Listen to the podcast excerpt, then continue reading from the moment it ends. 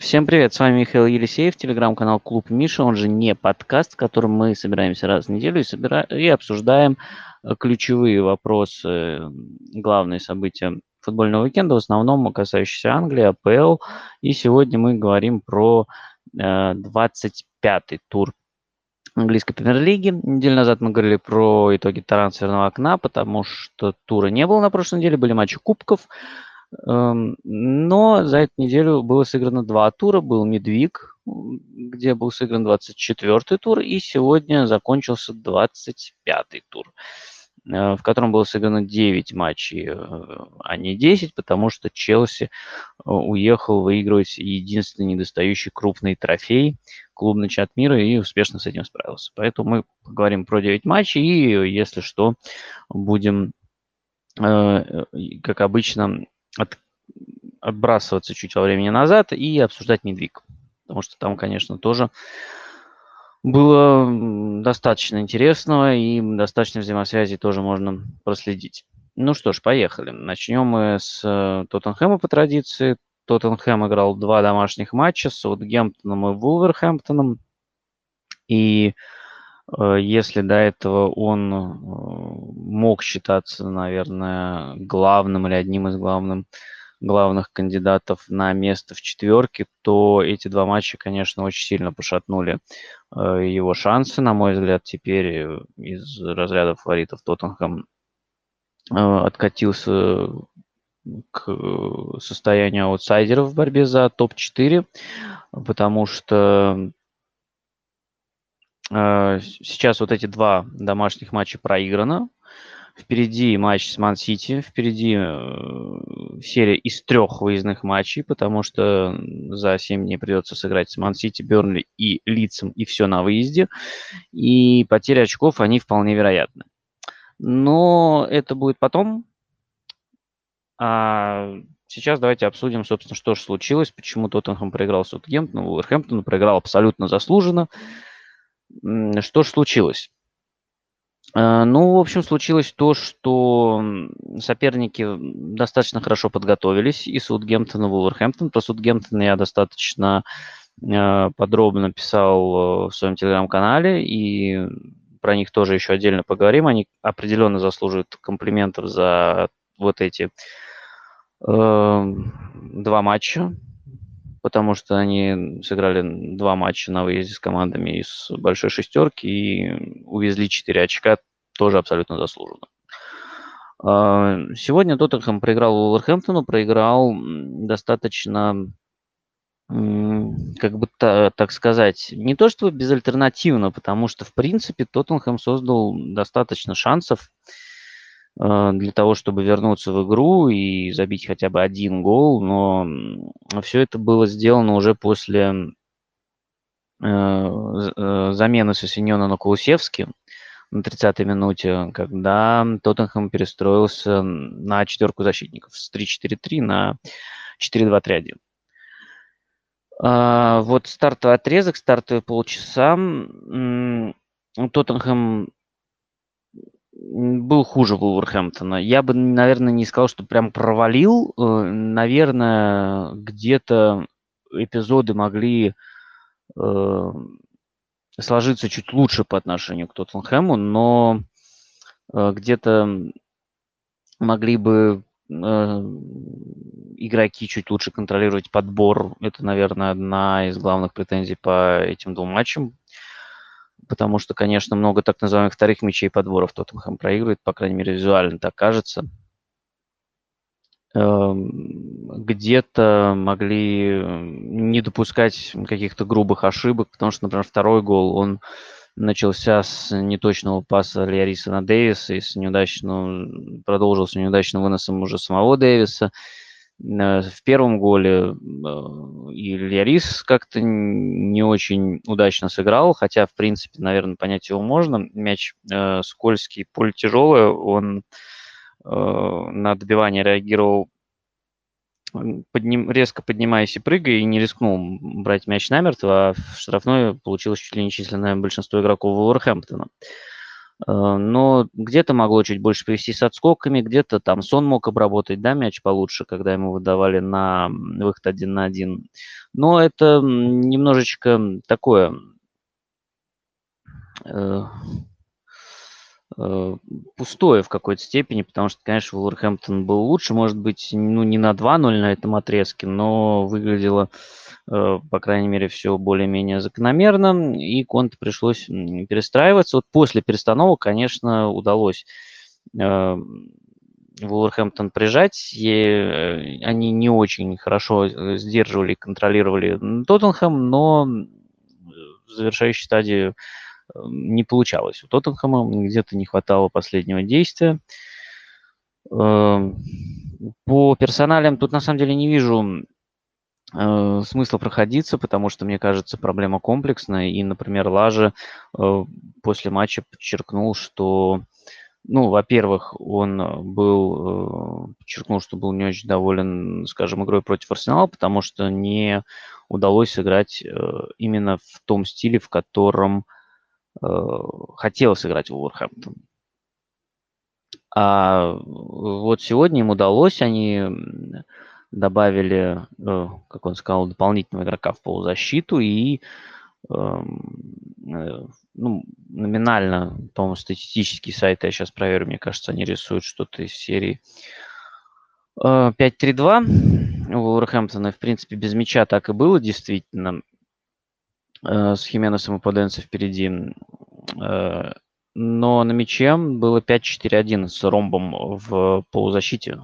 И Лажа про это тоже говорил, что мы хотели добавить эм, полузащитника дополнительного и иногда создавали перевес 4 в 2 в центре поля. В итоге получалось, что Тоттенхэм э, не мог нормально прессинговать. Э, в принципе, либо создавался перевес в первой стадии за счет э, того, что глубоко опускался Рубен Невиш, либо Моура оставался глубже, чтобы пытаться помочь в центре поля. И Уолверхэмптон, в принципе, ну, не то чтобы, конечно, прижимал Тоттенхэм, но мог, в принципе, спокойно приходить в атаку и чувствовал себя достаточно комфортно. Эм, Тоттенхэм на данный момент, мне кажется, просто не до конца стал э, командой Конте. То есть есть предпосылки, есть движение к этому, э, есть э, значительный прогресс, на самом деле. Мне сейчас скинули очень хорошую и интересную картинку телеграм-канала «Футбол в цифрах», где очень много статистических полезных выкладок, выклад, э, выкладок выкладывается. Хорошо звучит, конечно. Э, ну, в общем, выкладывают там, да, статистические факты, картинки, и э, у них на Патреоне есть расширенные отчеты матчей, и сайт даже недавно появился, что очень здорово. Ну, и по сравнению с Нуну, ну, тут, в принципе, очевидно, конечно, прогресс вообще по всем ключевым метрикам. Э, я думаю, это визуально очевидно и, э, ну, статистически как бы тоже очень значительный прогресс и по созданному качеству моментов, по допущенному, и по остроте передач созданным допущенному, по продвижению через пасы, по допущенному продвижению через пас. Ну, то есть там прям вообще все лучше. Э, то есть прогресс действительно есть, он осязаемый, он реальный. Проблема в том, что для того, чтобы полностью стать э, командой Конте, нужны все-таки определенные исполнители, потому что мы знаем, зимой не удалось усилиться в полной мере, но это, в принципе, было, наверное, не совсем возможно, потому что зимой, как мы уже не раз говорили, рынок весьма ограничен и сужен до большой степени. То есть э, нужен определенный подбор исполнителей, нужен, нужна определенная физическая форма достаточно хорошая. И, э, конечно, вот эти автоматизмы конта, вот эти элементы с пониманием, кто в какой ситуации как должен действовать, грубо говоря. И с мячом, и без мяча. Этого, очевидно, пока не хватает. Сам Конта в матче с Саутгемптон. Ну, то есть э, болельщики, например, жалуются на то, что очень много э, ошибок и проблем в обороне, но, мне кажется, показательная реакция самого Конта на игру э, э, против Саутгемптона, когда он э, говорил, что Эм, было очень много ошибок с мячом. Поэтому команда теряла уверенность, поэтому команда в итоге прижималась. И э, сейчас э, это тоже прослеживалось, особенно в первые полчаса, ну и не только по ходу матча. И когда команда, ну, то есть могла действовать с мячом э, без э, ошибок, то она создавала опасные моменты. Вот можно вспомнить с Саутгемптоном. Э, первый опасный момент был где-то минуте на 15, когда удалось пройти прессинг Саутгемптона, и э, это закончилось выходом региона 1 на 1, который регион не реализовал. Но таких моментов было мало, это единичный случай был. И против Вулверхэмптона тоже было достаточно много ошибок. И что интересно, сегодня вообще Конта решил оставить в запасе Пьера Миля Хойберга, по-моему, честно говоря, я не проверял, но мне кажется, что это первый раз, когда его именно оставили в запасе в матче АПЛ с момента перехода. Он пропускал матчи за дисквалификации, по-моему. Или нет, он даже, по-моему, пропускал матчи за болезни. Игра, игра с Ливерпулем, по-моему, была первая, которую он пропустил. И вот мне кажется, что э, его э, заменили и оставили в запасе по этим причинам. Может, не только, может, были какие-то э, болевые ощущения, которых мы не знаем. Э, но сегодня дебютировал в составе Тоттенхэма ВПЛ, именно если мы говорим про стартовый состав Родриго Бентанкур. На 30-й минуте вместо Синьона вышел Кулусевский. Мне сегодня оба ю- ювентусовских новичка в целом понравились. Э, Бентанкур хороший объем э, без мяча э, дает, неплохо продвигает мяч. Кулусевский, ну, я по-прежнему считаю, что он достаточно толковый и умный парень, и некоторые идеи его передач, передачи в разрез, когда он там пытался вывести Сона, мне очень понравилось. Не всегда проходило, но как бы направление понятное и, мне кажется, верное. Я думаю, что прогрессирует, адаптируется, и все будет нормально. Тут я не сильно пока критически настроен и не сильно переживаю. Ну, в общем, наверное, в целом э, у меня по Тоттенхэму такие мысли. По Вулверхэмптону тоже стоит отметить дебют. Сегодня в старте э, вышел 19-летний Люк Кэндл. Э, Мутиню травмирован, и Лажа тоже после матча про Кэндала спрашивали, как это 19-летний парень. Э, Лажа остался доволен, э, отметил его уверенность в себе, потому что, ну, обычно 19-летним молодым новичкам свойственна определенная нервозность, тут ее не было, и это здорово, он остался доволен и сказал, ну, в целом дальше уже достаточно банальная вещь, что ну, нужно продолжать работать, и вот это вот все. И победа Вулверхэмптона, на мой взгляд, она не только делает э, Тоттенхэм одним из аутсайдеров в борьбе за топ-4, хотя я думаю, что э, шансы, конечно, никуда не делись. Они очень сильно сократились, но зная, как происходит в Англии борьба за топ-4 в последние годы, то тут, в принципе, все сводится в итоге к тому, не к тому, кто больше сам э, очков наберет, а к тому, кто, кто меньше потеряет. Потому что все ошибаются, ошибаются в ситуациях неявных, когда казалось бы, что вот оно, иди и бери, и нет, этого не происходит. Э, усложняется все тем, что на самом деле сейчас и мы тоже в контексте этого тура это еще обсудим, на самом деле таких уж явных аутсайдеров, с которыми сейчас можно просто прийти и взять три очка, ну, их практически нет. Даже Норвич выдал очень приличный отрезок э, против Манчестер Сити. Я думаю, что даже если бы они там забили, там был момент, когда они могли забить. Это ничего кардинально не поменяло, но все равно. Э, поэтому тут это тоже надо учитывать. Э, но второй фактор э, этой победы это то, что вообще-то Вулверхэмптон сам вклинивается в борьбу за топ-4. Потому что Вулс выходит на седьмое место. Окей, да, имея на игру больше, чем Тоттенхэм. Но у них 37 очков. И они на 4 очка отстают от Вестхэма имея две игры в запасе, и на 3 очка от Манчестер Юнайтед, имея игру в запасе. Ну, на 2 очка Арсенал, имея на игру больше. То есть понятно, что пока Арсенал, наверное, наиболее явный кандидат, но у них э, много матчей еще, и посмотрим, к чему это приведет. У них э, точно будет еще э, вот перенесенные матчи, собственно, с Челси, с Тоттенхэмом и Ливерпулем. С Ливерпулем там перенесенная игра в тот выходной, когда будет финал Кубка Лиги. Вот. А, игра с Уолверхэмптоном, я, честно говоря, немножечко... А, ну игра с Уолверхэмптоном еще будет, да, тоже. Вот они с Уолверхэмптоном, получается, сыграли в рамках 24-го тура, а перенесенную игру будут играть вот тоже совсем скоро, получается, чуть ли не спаренный матч.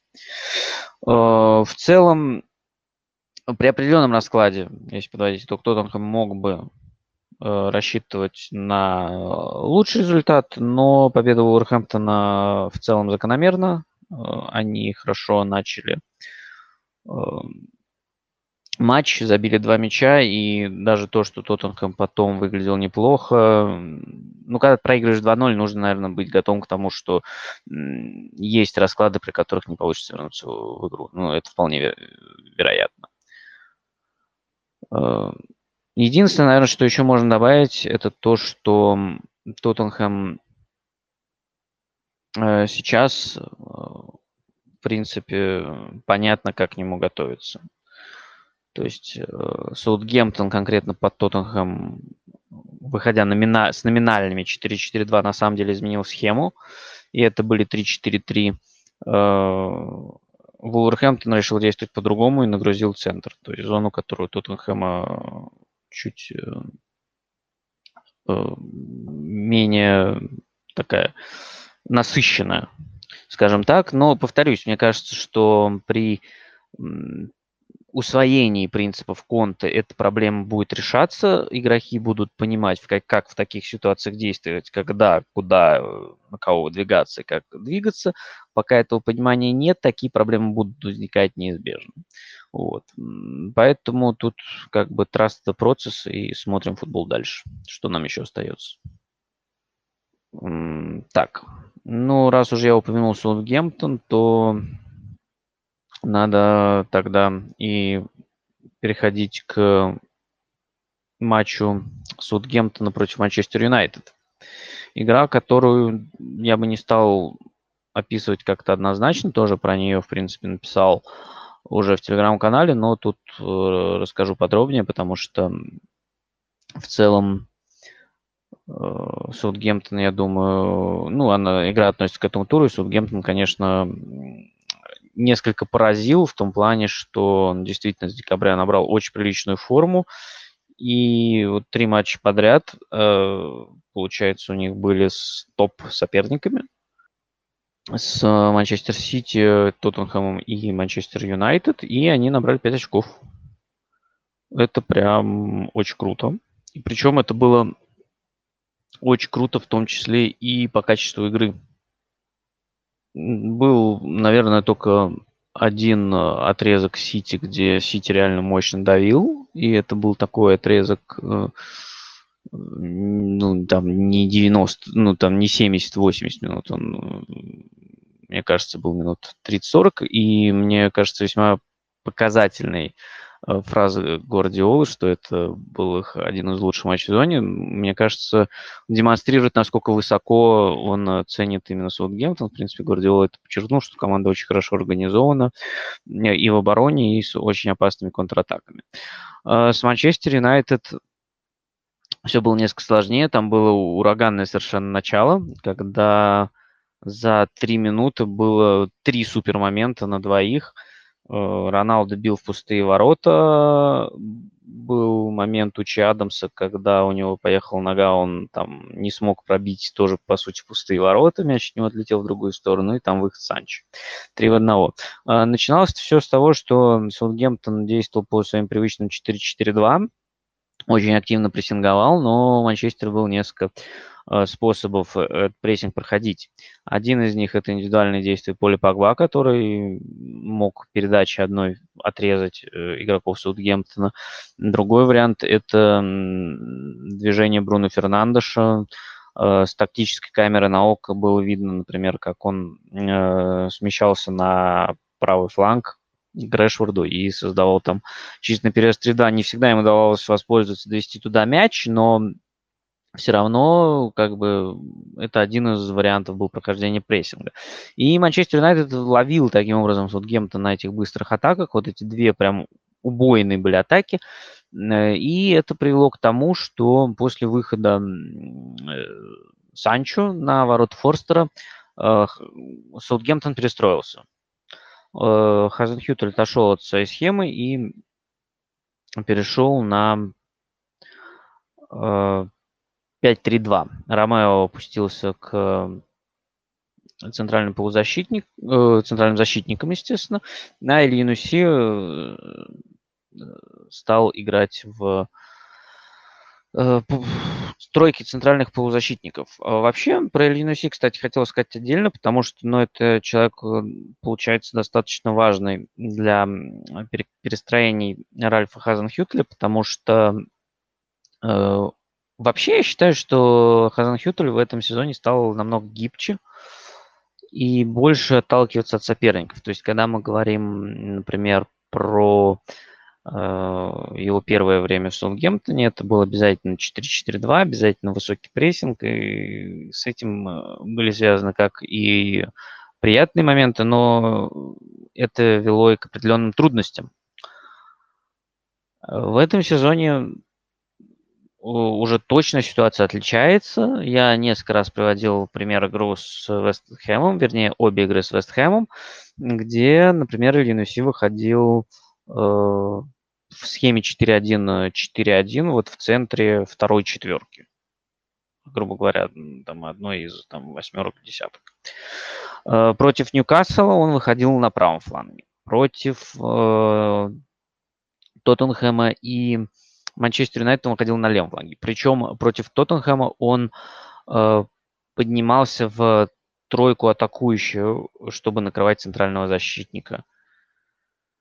А, то есть, если мы говорим про то, что Саутгемптон там э, перестраивался в 3-4-3, то тройку э, центральных защитников образовывали Лисубин, Нарек и Перо.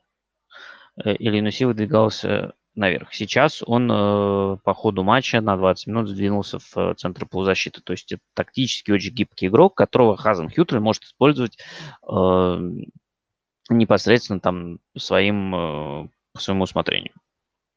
Еще одно изменение по сравнению с Тоттенхэмом, раз уж э, я упомянул как раз тройку центральных защитников, э, касалось, кстати, э, схемы с розыгрышем мяча, потому что, чтобы проходить прессинг Манчестер Юнайтед, Сунгемптон тоже играл с тройкой центральных защитников, только на этот раз третьим центральным защитником оставался Кайл Уокер Питерс, перо э, подключался активнее по флангу, давал ширину, а справа ширину давал Стюарт Армстронг, который вот с Тоттенхэмом, он, наоборот, уходил больше в центр, освобождая фланг Уокеру Питерсу.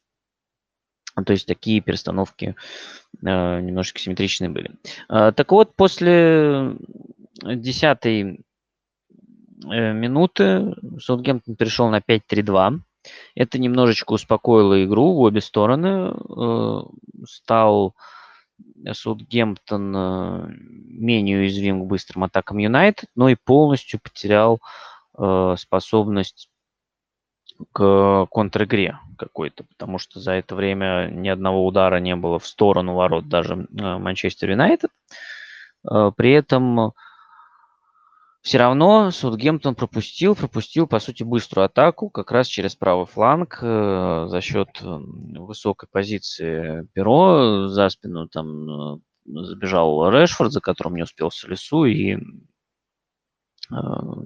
так Манчестер открыл счет. То есть первые полчаса это прям время Манчестера. В принципе, они вели закономерно и могли вести даже с более крупным счетом. После этого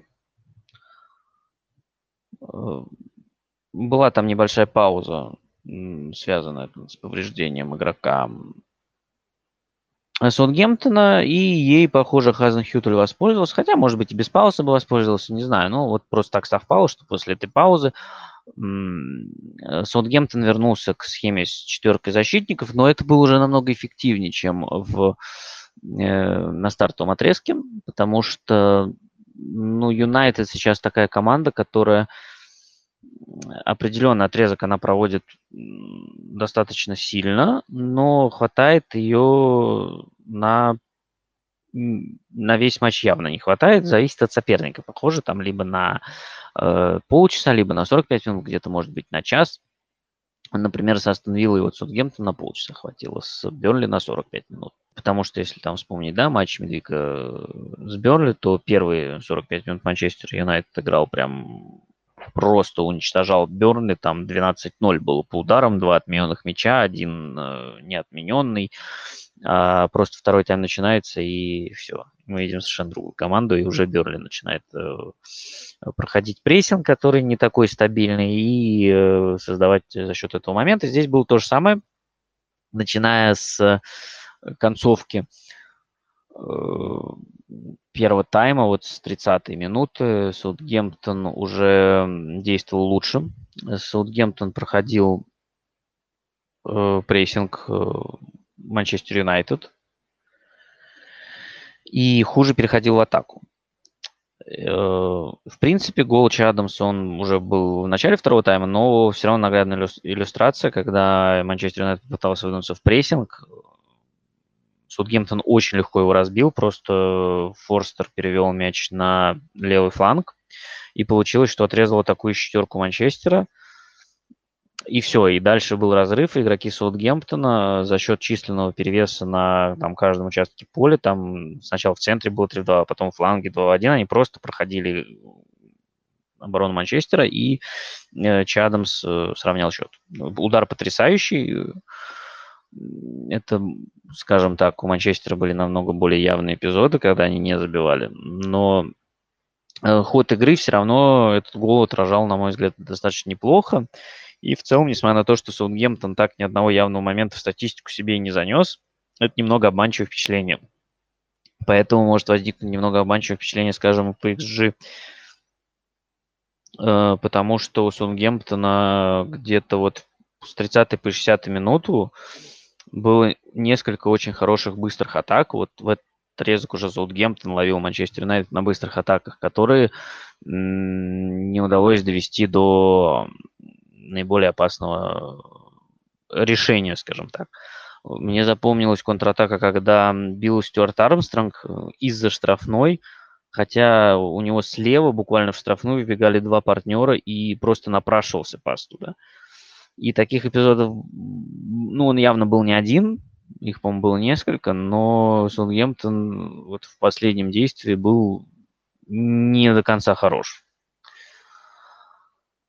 А потом игра постепенно выровнялась и удивила немножечко замена Рангника на 75-й, по-моему, минуте, когда он выпустил э, Элангу вместо Мактомини.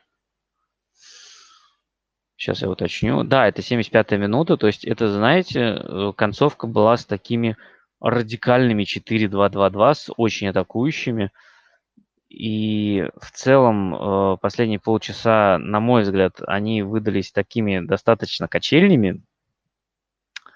Э, то есть открытая игра в обе стороны, когда обе команды на встречных курсах могли друг друга наказать. Были моменты и у Саутгемптона, были моменты у Манчестер Юнайтед, но вот последние 15 минут они наиболее, наверное, в этом плане показательны.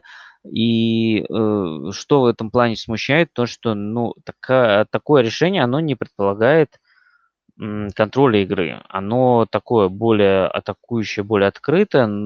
Да, это может сработать, конечно, в плюс, но это может сработать точно так же и в минус, потому что очень легкий получается центр поля, который проще твоему сопернику проходить.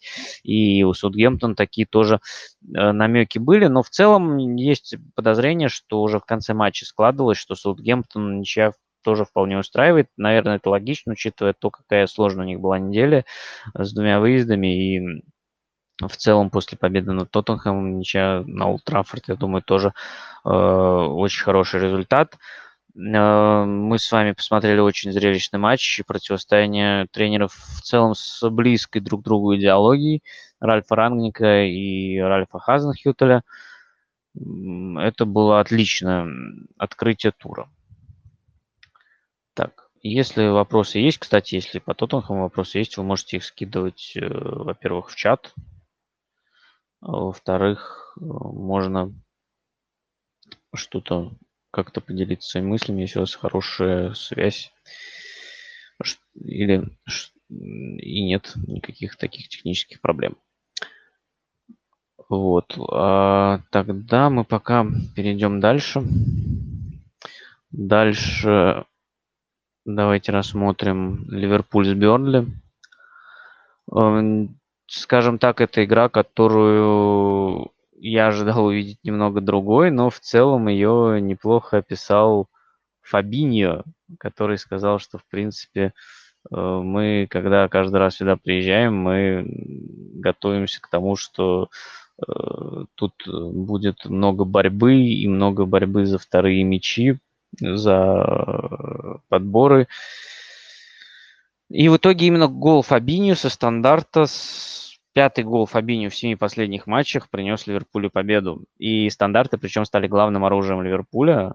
Э, Берли достаточно неплохо защищался и очень опасно контратаковал. Но тут надо отметить, что Клоп, конечно, любит иногда там э, жаловаться на разные внешние обстоятельства, но вот я считаю, что тут как раз эти внешние обстоятельства были прям очень сильными, потому что в Бернли был какой-то сумасшедший ветер, и, в принципе, это было видно и по флажкам угловым, по флажкам боковых, и когда мяч там э, не удавалось установить иногда на угловом флажке. Ну, то есть в таких условиях, конечно, э, Бернли играть несколько проще, потому что, ну, тут э, под такой стиль игры, мне кажется,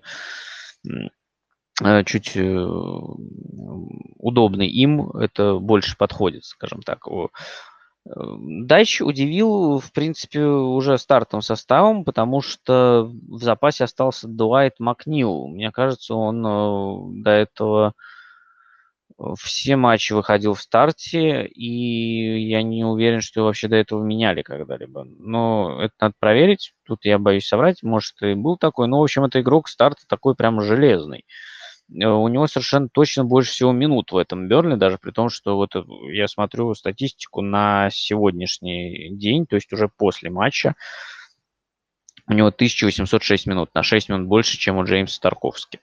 Э, то есть это безальтернативный урок старта, и его поменяли. То есть его оставили в запасе, а в старте вышли ну, у да, еще несколько вариантов вот с этой, грубо говоря, атакующей четверкой, два вингера и два нападающих. Э, впереди вышли Векерст и Джей Родригес, а на фланге слева Корне, а справа Аарон Леннон. Эм, ну, тут я могу только гадать. Я не смотрел после матча интервью Дайча. Мне кажется, кстати, должны были его об этом спрашивать. Интересно будет проверить потом э, свои гипотезы. Э, мне кажется, просто решил не ставить Макнила на неудобный для него, э, ну, все-таки профильный у него левый фланг, он решил поставить Корне налево, а справа решил профильного, профильного правого вингера поставить Аарона Леннона. И вингеры, надо признать, э, дорабатывали, задача у них была достаточно очевидна, они дорабатывали за фулбеками Ливерпуля, за Арнольдом и Робертсоном. Э, иногда, конечно, они передавали их крайним защитникам и играли там по Мане и Салаху, но в большинстве своем чаще всего играли по как раз фулбекам и не давали им э, необходимой свободы. В итоге у Ливерпуля самые опасные моменты пришли со стандартов, а Берли, в принципе, играл традиционно с помощью забросов и на контратаках. И было два хороший момент у Векхерста, и был хороший момент, по-моему, у Джей Родригеса. Э, но надо признать, что момент Родригеса это скорее такое немного э, несчастный случай, неудачная скидка Ван Дейка. А вот момент Векхерста это прям хорошая контратака, и Векхерст прям удивил немножечко завершением, когда он пробил куда-то ну, совсем слабо и совсем мимо когда Трент еще выносил. А вот другой его удар был неплох. А, друг, было и несколько других моментов, но, в принципе, Клоп тоже совершенно справедливо заметил, что э, остальное все было оно из офсайдов. У Бернли аж 7 офсайдов, и вот тут э, Ливерпуль сработал прям классно, действительно.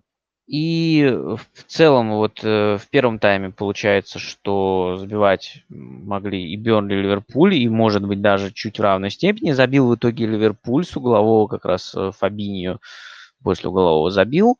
А во втором тайме, ну, не происходило практически ничего интересного. То есть, ну, с одной стороны, это, наверное, да, можно занести э, в актив Бернли, потому что сдержали Ливерпуль, молодцы, красавцы. С другой стороны, Бернли надо было вообще-то забивать. А Ливерпуль победный счет устраивал, и обороняли они его, ну, если можно так выразить, выразиться в этом контексте, достаточно умело, то есть владели мячом, и, ну, то есть просто вообще не было моментов ни у тех, ни у других ворот. Э, ради интереса посмотрю сейчас по XG по таймам, тоже от футбола в цифрах у них хорошая разбивка по таймам есть. Ну, да, то есть если в первом тайме там 0.92 на 1.63 в пользу Ливерпуля по XG, да, то есть Ливерпуль все равно чуть поострее был, то во втором 0.07 на 0.21, ну, то есть...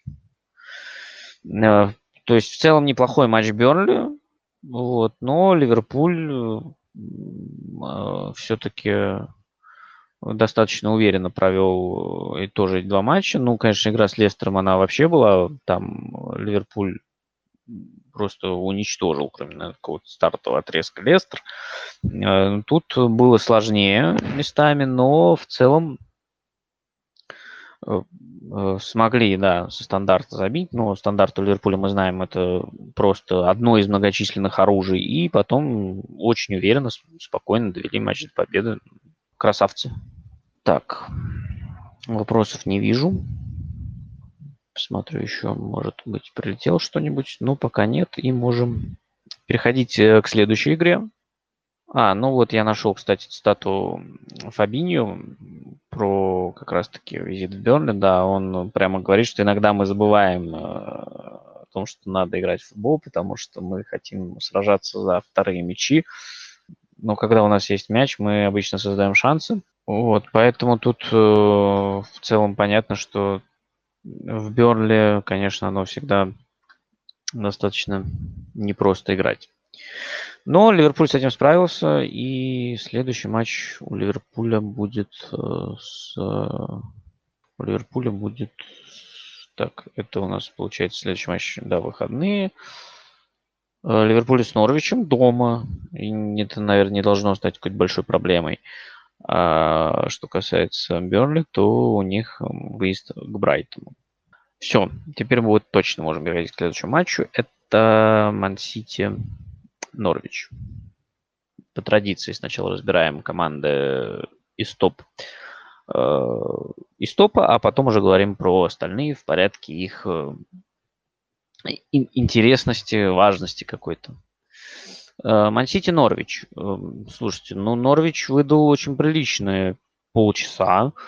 То есть даже по статистике достаточно интересно это проследить. 4-3 э, было по ударам на этом отрезке в пользу Норвича. А потом случился э, гол Рахима Стерлинга. Это, ну, если так немножечко упростить. Я сейчас чуть по цифрам вас сориентирую, потому что это достаточно необычно. Эм, на этом стартовом отрезке было не так много остроты. Конечно, Сити владел э, мячом, и, в принципе, было стандартно для них на мяче построение 2-3-5. Э, Норвич изменил э, свою стартовую установку относительно матча против Кристал Пэлас. Потому что там было 4-4-2 с такой идеей, что тема Пуки опускался чуть глубже и перекрывал Вилла Хьюза. Дал таким образом продвигать мяч через центр, вынуждая Кристал Пэлас сваливаться на фланге. А против Ман-Сити было уже более такое очевидно 4-3-3 с э, треугольником э, Лемелу, Маклин и Гилмор. И атакующий тройкой Сарджент, э, Рашец, Пуки. На самом деле иногда Сарджент настолько глубоко садился, что это ходило на симметричный 4-4-2, потому что Рашец и Пуки, они были ответственны за контратаки, за то, чтобы там отобрать мяч наверху, зацепиться, убежать. Эм, и ну, основной акцент э, атак э, у Норвича – это правый фланг. 45-48% э, атак как раз и прошел через эту зону. И, в принципе, вот на стартовом отрезке Норвич защищался прям, ну, хорошо. Потому что там никакой такой самый опасный момент Мансити создал тоже из офсайда. Был, конечно, классный удар Бернарду Силы в штангу.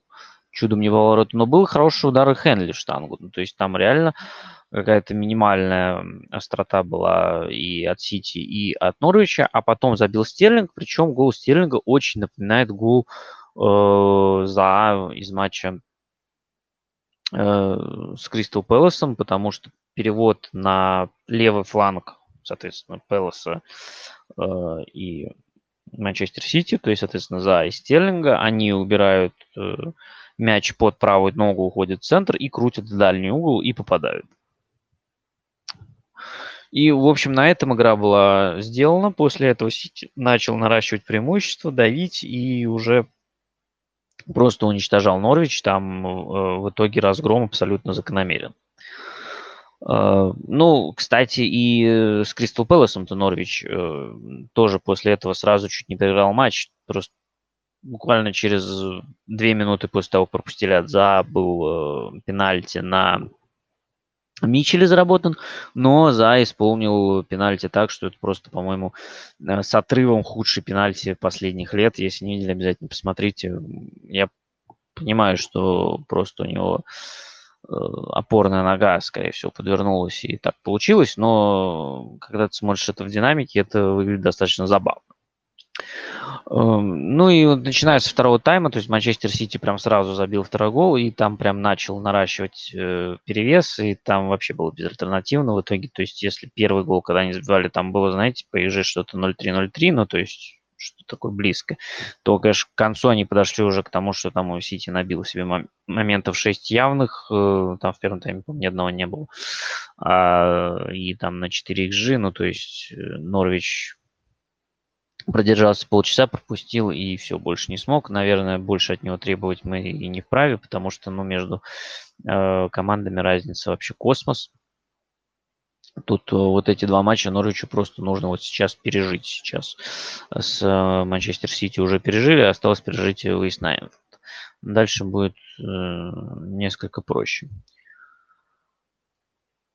Э, так, про этот матч вроде тоже особо э, говорить больше, наверное, не стоит ничего, да и нечего больше. А, ну, конечно, нельзя не упомянуть Стерлинга, но феноменальный матч, хет-трик, недобитый пенальти, правда, тоже был, но как бы за добивание Стерлинг забил, но и в целом, конечно, э, прям очень мощно сыграл. И в отличной форме сейчас находится Рахим. Ну, прям его матч, поэтому тут, я думаю, сейчас он э, при всей э, любви э, Гвардиола к ротации, я думаю, что Стерлинг сейчас без, безальтернативный игрок старт. Потому что, ну, форма, конечно, потрясающая. А, кстати, важный момент, про который я не сказал в контексте Ливерпуля, в контексте Манчестер Сити, и который, наверное, нужно учитывать.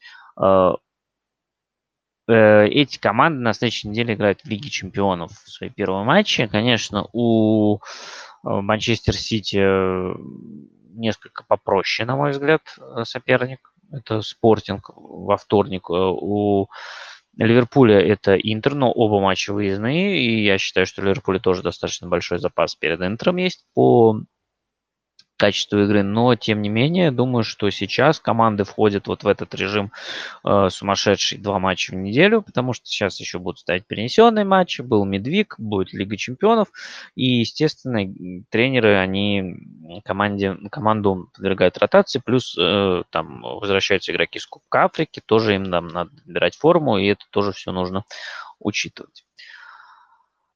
Переходим к следующему матчу тура. Это Эвертон Лидс ну, про Эвертон можно даже чуть подробнее поговорить, потому что э, на самом деле это получается первый матч Фрэнка Лэмпорда в АПЛ.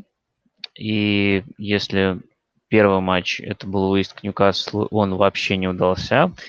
Э, там был достаточно ровный матч до того, как травму получил Еремина, а потом Ньюкасл Эвертон просто задавил и был лучше. А вот против Лица Эвертон доминировал, и это, наверное, один из лучших матчей сегодня для Эвертон и один из худших для Лиц, учитывая то, что у Лиц достаточно было таких матчей прям, э, знаете, ну вот был, был, был например, 7-0 с Манчестер Сити, было 5-1 с Манчестер Юнайтед. Мне кажется, что по уровню игры это вот где-то на этом же уровне примерно находится. Ну, может быть, не настолько, потому что тут второй тайм э, было чуть меньше доминирования Эртона, но все равно.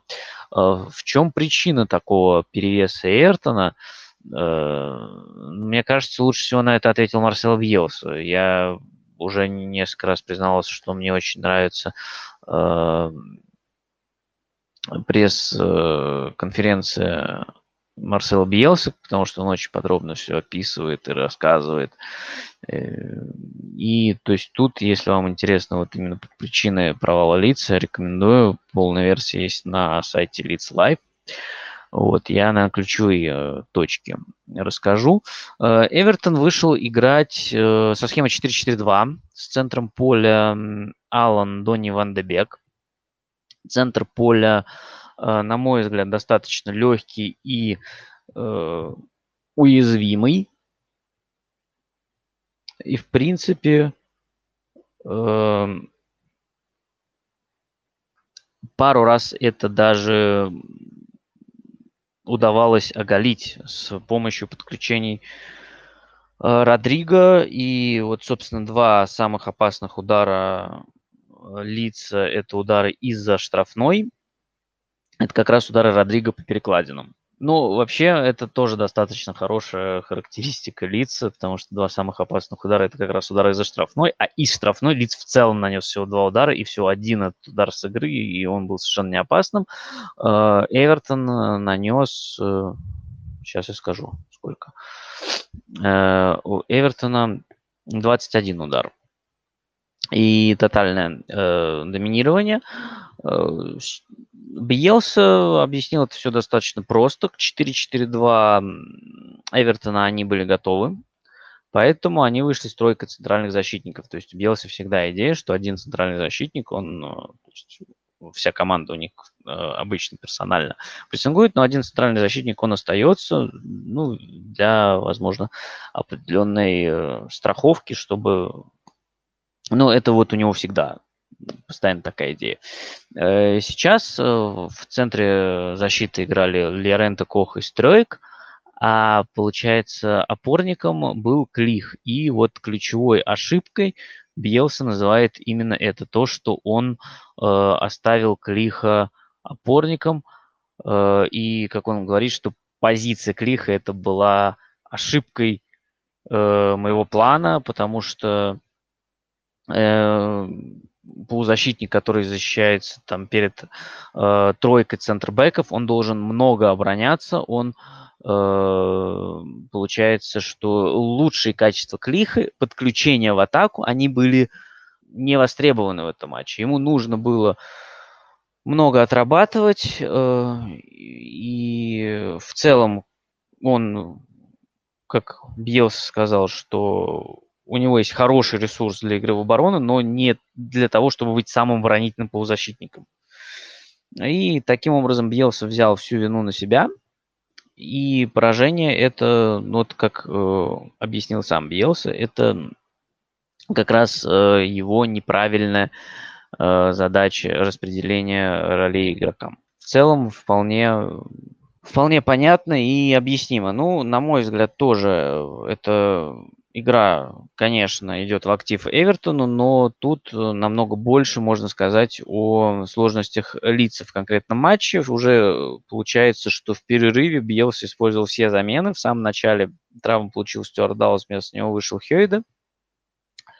А в перерыве вышли э, как раз Клиха заменил Форшоу, э, чтобы как раз вот этого самого опорника играть. А вместо Рафини вышел Робертс, то есть Джеймс ушел на фланг, а Робертс вышел в, вперед, но как бы про второй тайм Биелс сказал, что удалось допустить не так много, но в атаке ничего не создали, поэтому результат абсолютно справедлив. Э, что касается Дэна Джеймса, кстати, в атаке, то, например, до этого на неделе Лидс сыграл с Астон 3-3, и Джеймс потрясающе подключался за спину защитником. Это то, что он умеет лучше всего делать. И э, в зоне, особенно правого полуфланга, э, просто классно э, разрывал. То есть у него и два гола. Ну, понятно, что основной э, основные комплименты за ту игру достались Филиппе Каутиньо, и, в принципе, достаточно справедливо. Он э, тоже классно пользовался проблемными э, зонами лица, когда растаскивали их. Как раз-таки персональный прессинг, подключение в штрафную были под катбеки, причем и он сам подключался хорошо на позиции бьющего, он так забил первый гол, и передачи отдавал тоже. Э, то есть два Э, гол и две передачи это прям достаточно э, показательно. Но у Дэна Джеймса два э, гола тоже было в матче с Астон Виллой. И в целом он наиболее опасным был игроком лица. Там четыре удара у него было, один в прикладе, но один еще вытащил Эми Мартинес. Поэтому Э, поэтому как бы Джеймс на позиции нападающего может быть весьма хороший, я это вот к чему говорил, да. Э, но конкретно вот по части матча с Эвертом не получилось. Ну и когда спрашивали про, например, про Робертса, потому что там тоже не очень много у него получилось в матче с Эвертоном, он сказал, что, ну, ты, когда команда не можешь создавать, то и, конечно, возникают проблемы. Вот. Но, повторюсь, для полноты картины можете почитать полное интервью Марсела Биелса. Э, на Leads Life оно есть. Так, и пишут э, в чате вопрос. Недавно э, дождливый вечер в Стоке. Задает вопрос. Недавно читал новость, что Белса думает над уходом из лица. Что вы думаете об этом? Плюс в кандидатах фигурировал Вальверде. Э, в кандидатах на пост тренера Лидса, ну, Вальверде и Бьелса, конечно, максимально разные тренеры. Вальверде достаточно неплохо работает с э, имеющимися материалами, умеет подстраиваться под футболистов. Бьелса э, все-таки гнет э, везде свою линию.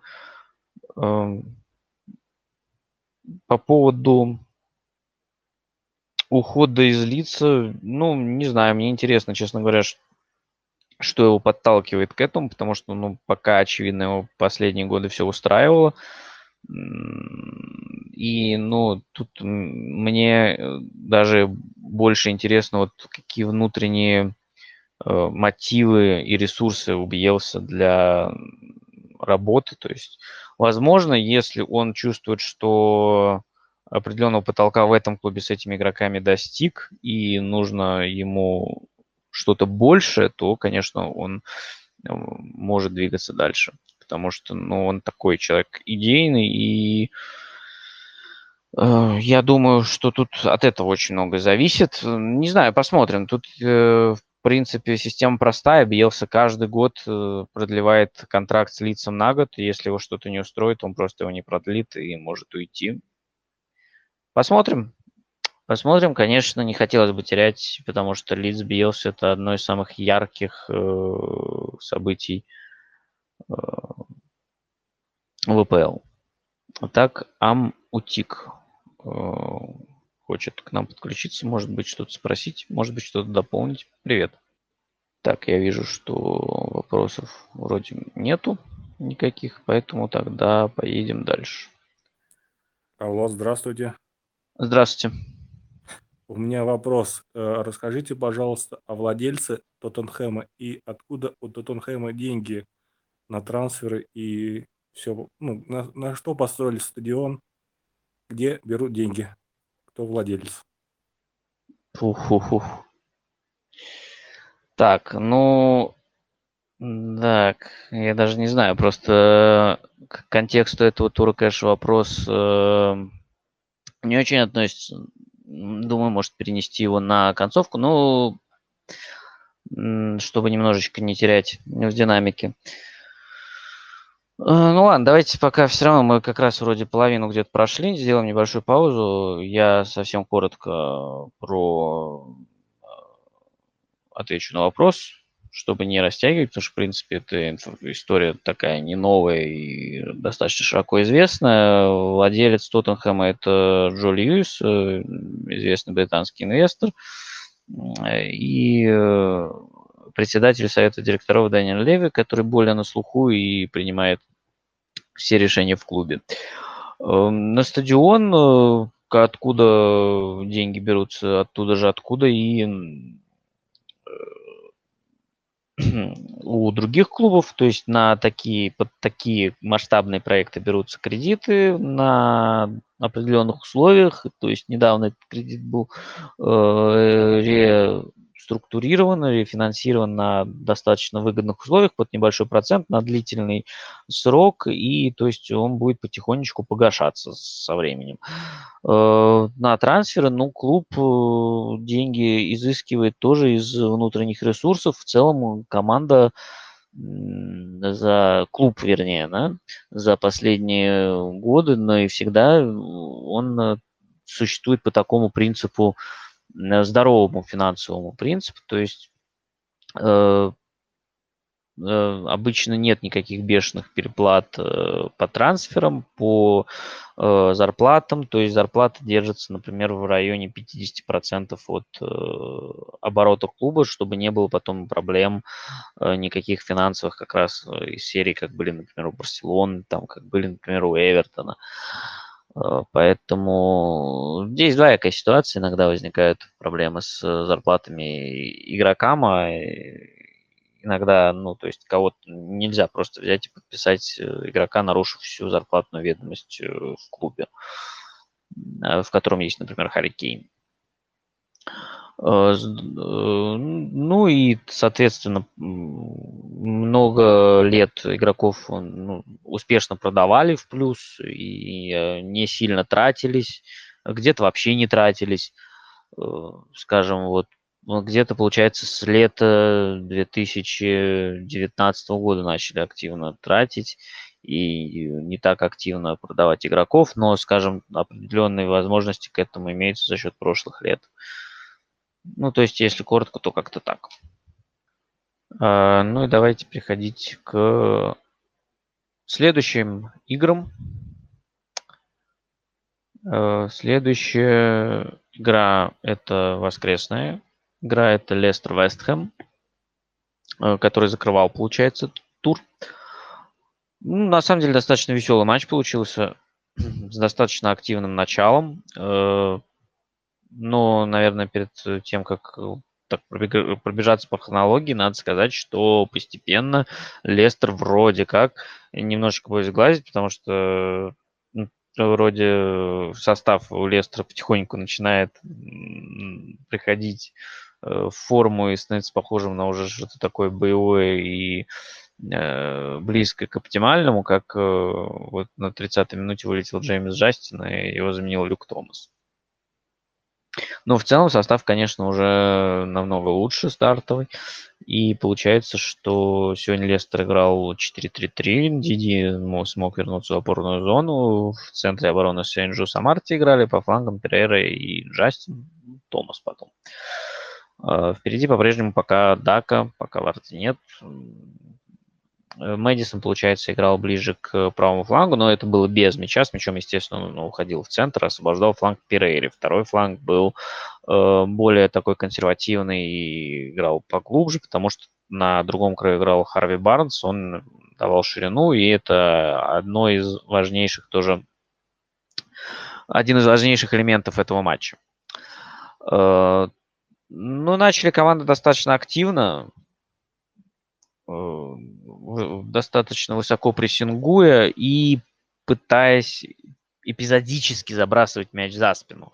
Например, на пятой минуте Сенджу попробовал закинуть, у него не получилось. Понятно, что если Лестер это делал, то в расчете на рывки Патсона Даки там э, других вариантов нет. У Вестхэма больше чуть-чуть вариативности, потому что можно забрасывать и с прицелом на Майкла Антони, а можно и на э, Э, рывки Боуэном. Ну вот на десятой минуте, получается, поймали на высокой линии обороны Лестер, Диоп закинул за спину, и э, Джаред Боуэн ускорился и э, открыл счет. После этого Вестхэм уже отошел к своим воротам, и вот тут у Лестера возникли проблемы, потому что они резко получили мяч, то есть э, с там 11 по и до конца тайма по владению было там больше 60% у Лестера, но э, Вестхэм очень хорошо защищался, и ну, Лестер ничего не мог сделать. То есть там э, первый удар по воротам э, Вестхэма Лестер нанес, что вы понимали, сейчас я скажу, на 38 или 39 минуте где-то. Э, и в целом Вестхэм очень хорошо защищался, все было нормально, вот ровно до углового на 45-й минуте, потому что Крессел зачем-то решил сыграть рукой в своей штрафной, э, заработал пенальти, и э, Тилеманс счет сравнял прямо вот в раздевалку. То есть это полностью поменяло характер игры. Вестхэм уже не мог сидеть настолько глубоко в обороне. Это ну, им тоже как бы очки нужны. Они все, пока еще борются за четверку. Пришлось э, идти. То есть на старте второго тайма Вестком прям забрал мяч и больше старался атаковать. Лестер отвечал э, тоже не оптимальный вариант для Вестхэма. То есть игра с мячом, потому что им, конечно, проще действовать на пространстве, как Лестеру. Но тут, получается, уже у Лестера была такая возможность, и Лестер ее использовал достаточно интересным образом. Они э, достаточно, ну, в общем, старались создавать изоляции для Харви Барнса против Владимира Цоуфола, чтобы Барнс против Цоуфола оставался один в один. И, ну, честно говоря, это работало достаточно неплохо.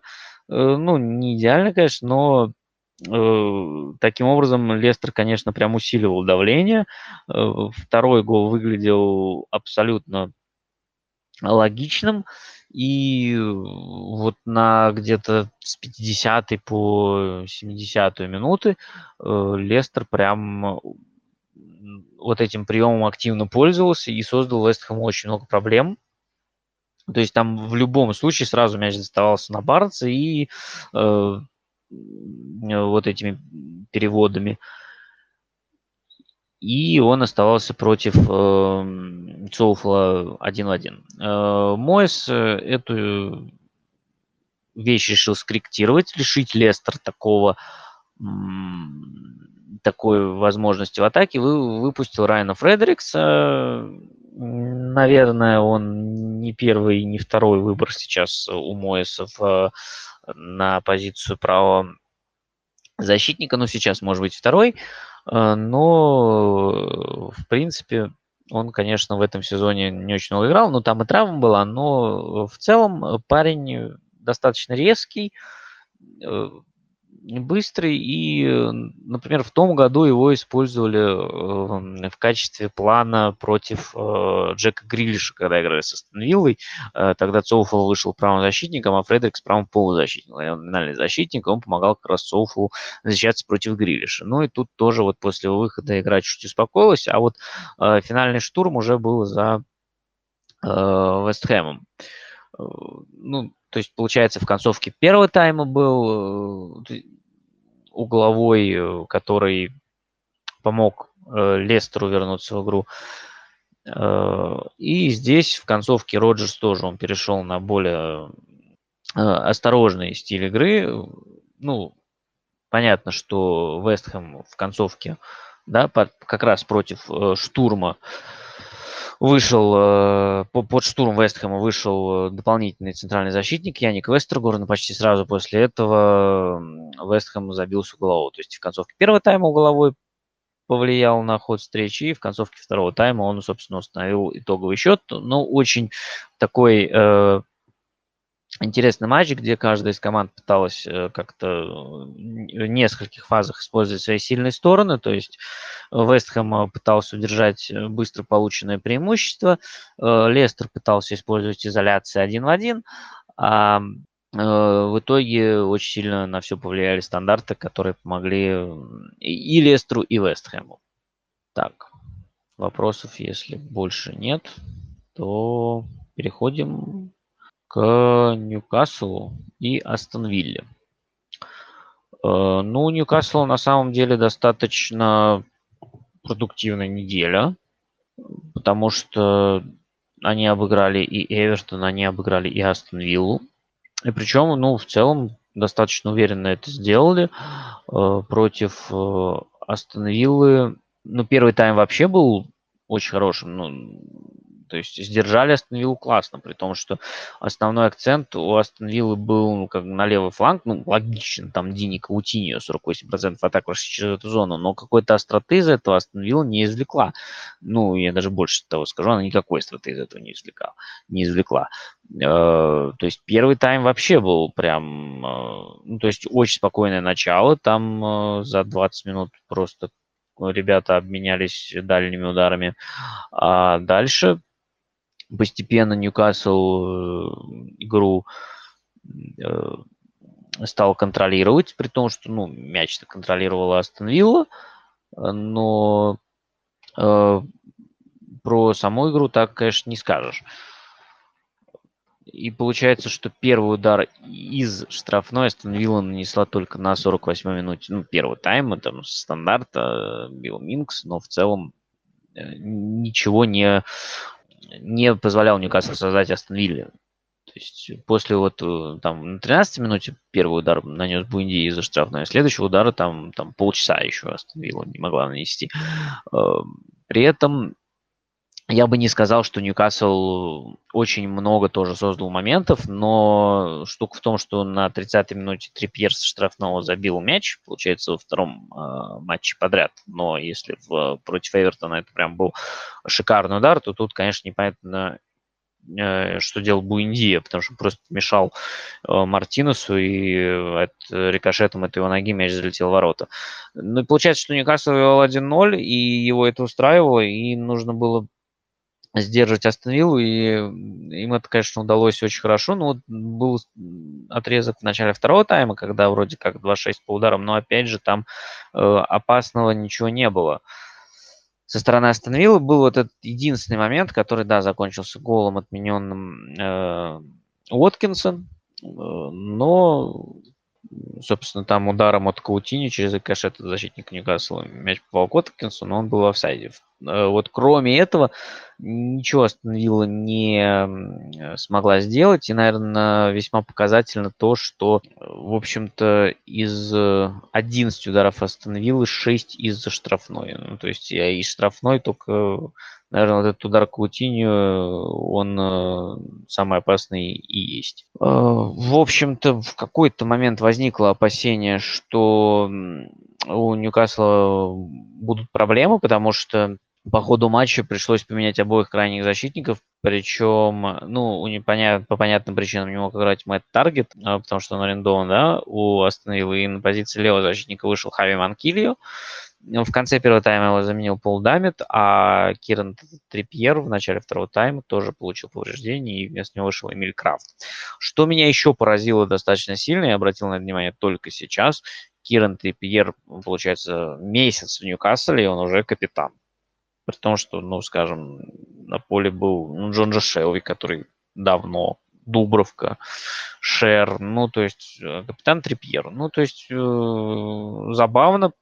Э, похоже, что человек достаточно авторитетный в раздевалке, как, например, Муса Сисаков. Вот, то есть пока остается только вспоминать и гадать, насколько была раздевалка Тоттенхэма году в 2018 полна таких Э, игроков с лидерскими э, качествами.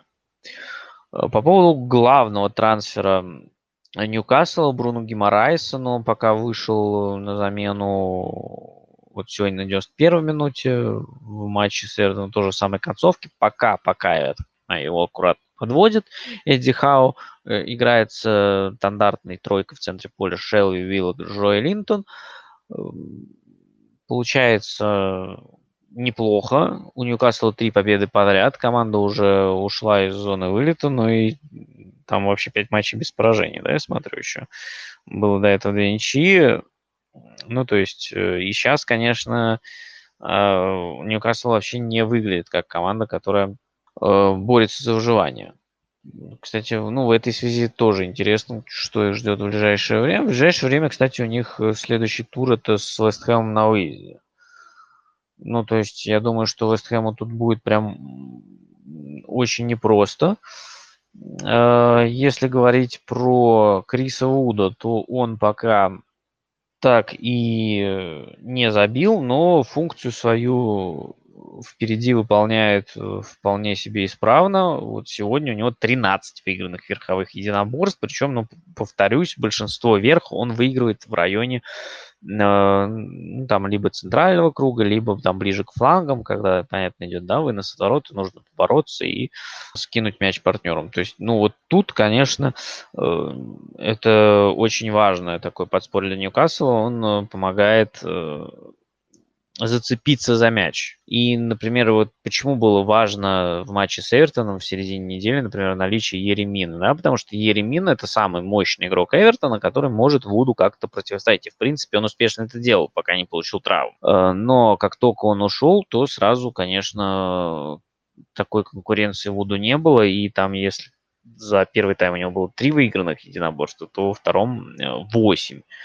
Э, Тут вот 13. То есть стабильно он э, снимает весь верх. Э, до голов дело пока не доходит, но вот Ньюкасл без него справляется вполне неплохо. Пока что, по крайней мере. Посмотрим. Я думаю, что, как я уже говорил, вот будет э, еще пользу принесет. В принципе, наверное, еще одна достаточно показательная такая характеристика этого матча, то что, ну вот, и особенно первого тайма, Астон Вилла владела мячом в первом тайме 58% времени, но на третий Ньюкасл прошел все 21% действия, на третий Астон Вилла 37%. Ну, то есть э, мяч не продвигал, не доходил просто до третьего Ньюкасла. При том, что мячом владела она не могла его продвинуть. Дальше э, второй, третий поле. Э, во втором тайме, конечно, с этим уже было чуть получше. Э, ситуация поменялась, 20% процентов проходило на третий Астон Вилла, 32 на третий Ньюкасл. Но, во-первых, Астон Вилла еще больше стал владеть мячом, уже 68% во втором тайме. Во-вторых, как бы это уже вполне обрисовывалось рисунком игры, обрисовывалось рисунком. Вот что-то у меня очень много тавтологии, очень прошу меня извинить, и буду исправляться. Вот. Э, ну, в общем, это был продиктован рисунком игры. Ньюкасл вел, и логично, что отошел к своим воротам, чтобы э, сохранить нужный счет. Так, вопросов, если никаких нет. Сейчас проверим чат, проверю личку и... Так, ну, вроде бы нет. Можно тогда э, перейти к игре Уотфорда и Брайтона. Уотфорд э, под руководством э, Роя Ходжсона осваивает пока что переход на 4-4-2. Тут все вполне стандартно. Но, собственно, пока при Ходжсоне э, ничья с Берли, поражение от Вестхэма и вот игра с Брайтоном, которая тоже закончилась поражением 0-2. При этом э, я бы не сказал, что Уотфорд э, играл как-то очень плохо. В целом была понятная идея. Это 4-4-2 в низком блоке с тем, чтобы сдержать Брайтон. У Брайтона было 3-5-2 с тройкой защитников Велтман, Данк и Вебстер. Причем Вебстер играл ближе к левому флангу. Э, не самая привычная была позиция для него. А в центре был треугольник Лалана, Модер Гросс. Э, ну и получается, что вроде как центральная зона у Брайтона, ну, в ней был перевес то есть три защитника в первой стадии да, против двух нападающих, и три полузащитника центральных против двух полузащитников Уотфорда. Ну, как это решалось э, Уотфордом, э, значит, к двум нападающим Деннису Кингу выдвигался Клеверли, чтобы уравнять в первой стадии, а в, что касается полузащитников, то э, вот, эта четверка или тройка, если осталось полузащитников, она располагалась уже и не позволяла Брайтону, э, не оставляла просто пространства, чтобы что-то придумать.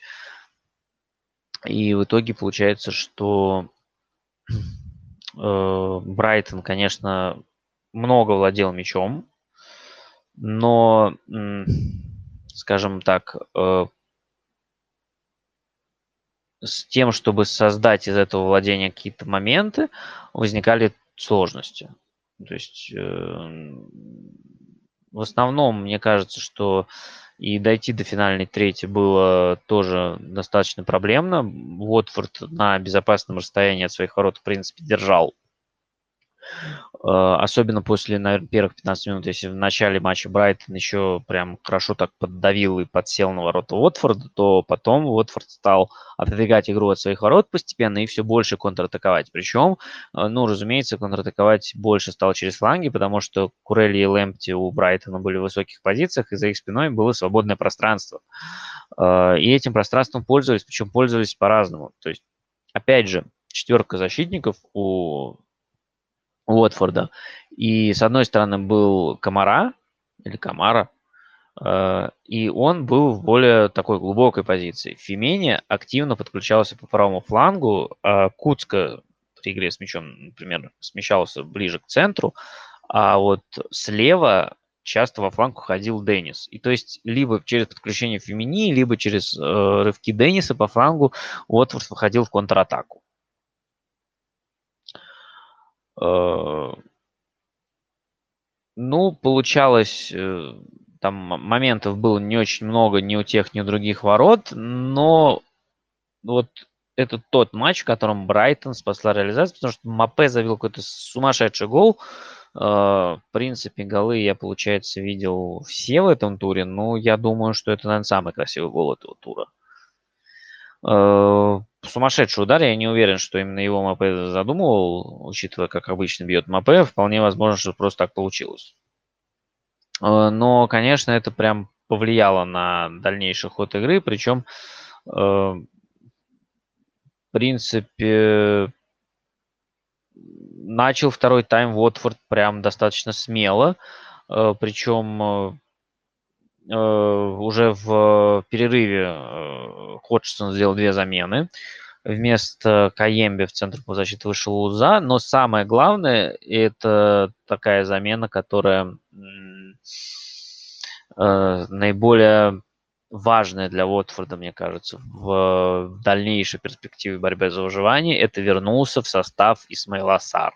Вышел вместо Юрая Куцки. То есть теперь э, Э, он, получается, был травмирован, с, по-моему, с матча против Манчестер Юнайтед еще ноябрьского, который вот выиграл 4-1.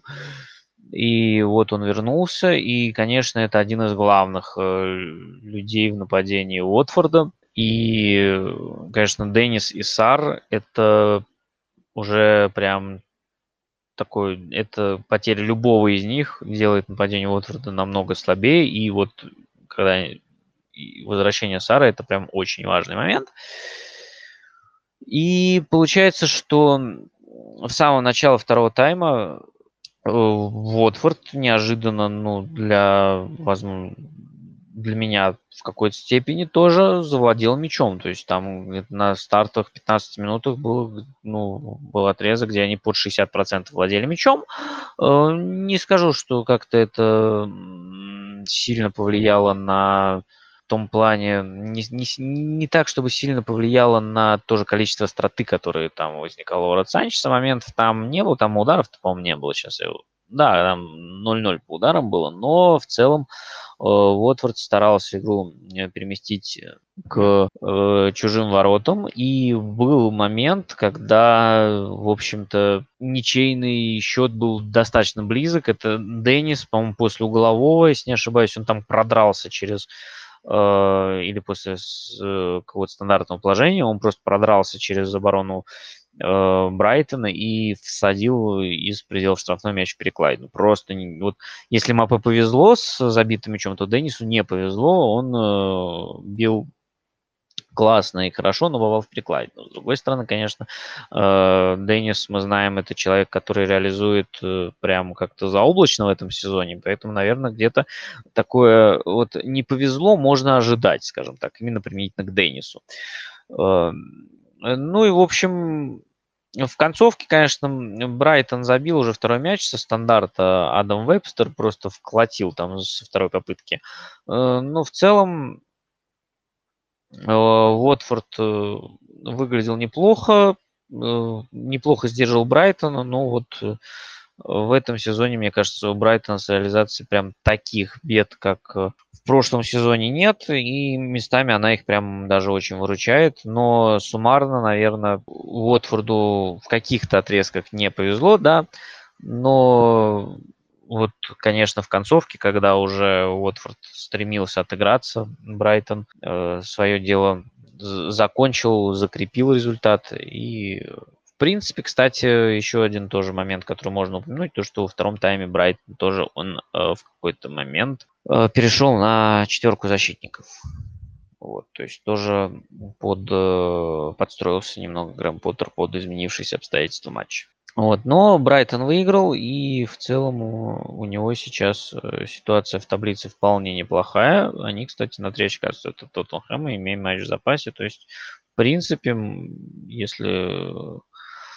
Ну, вряд ли, конечно, прям настолько будет э, мощная результативная серия у Брайтона, да, в, в плане результатов, не, не столько в плане забитых мячей, сколько в плане именно результатов, э, то, конечно, может быть, тоже за Еврокубки еще поборется, как бы предпосылки к этому определенные есть, по крайней мере, с точки зрения очков, ну и с точки зрения игры мы знаем, Брайтон мы все, в принципе, любим.